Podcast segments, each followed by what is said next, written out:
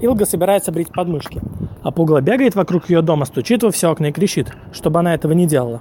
«Какое тебе дело до моих подмышек?» – отзывается Илга. Стаскивает рубашку и начинает намыливать. «Ты дура, ты дура, ты губишь красоту!» – Пугало в отчаянии. «Куда теперь они снова так зарастут?» «Тебе-то что? И вообще, ты их разве видел?» Илга макает в таз бритву. «Видел сто раз, окон у тебя много». Пугало стучит и стучит. «Вот как! А что же еще? Ты видел свинья?» Илга убирает волосы очень быстро. За окнами тишина. Не надев рубашки, Илга подходит к окну посмотреть, куда делась пугало. А пугало сидит под вишней и водит пилой по шее. Пилит и пилит. Грохнулась голова. «Свинья и болван», — произносит Илга. «Будешь теперь пониже, а в окна мои увидишь один потолок». Пугало и медведка сварили суп. Вместе кушают. Медведка ест аккуратно, а пугало проливает половину через затылок. И по шесту течет суп, и рубаха вся в картофеле.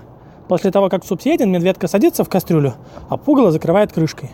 «Медведка, ты сейчас станешь уткой», — объявляет пугало. «Давай попробуй».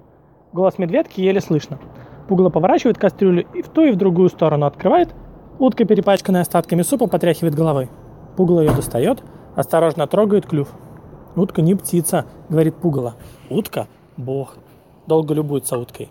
Медведка ждет. Пугало потеряла монокль. Как жалко.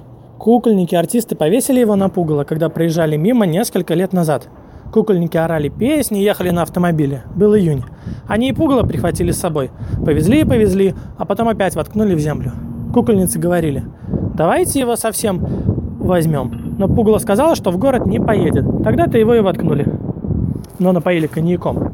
Пугало с моноклем вернулась на старое место и взяла себе имя Сильвия. Все смеялись. «Какая же ты Сильвия?» «Очень развратная», — отвечала Пугало. С новой радостью глотала жуков и преследовала женщин. Проглоченные жуки падали на землю, а женщины неслись от Сильвии по полям. И последнее.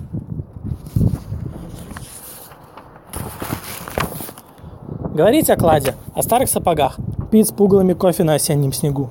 Жены уехали, кроты уснули, пугало вмерзли в землю. Ради девочку пугало попросили и ушли по глубоким следам от своих ботинок.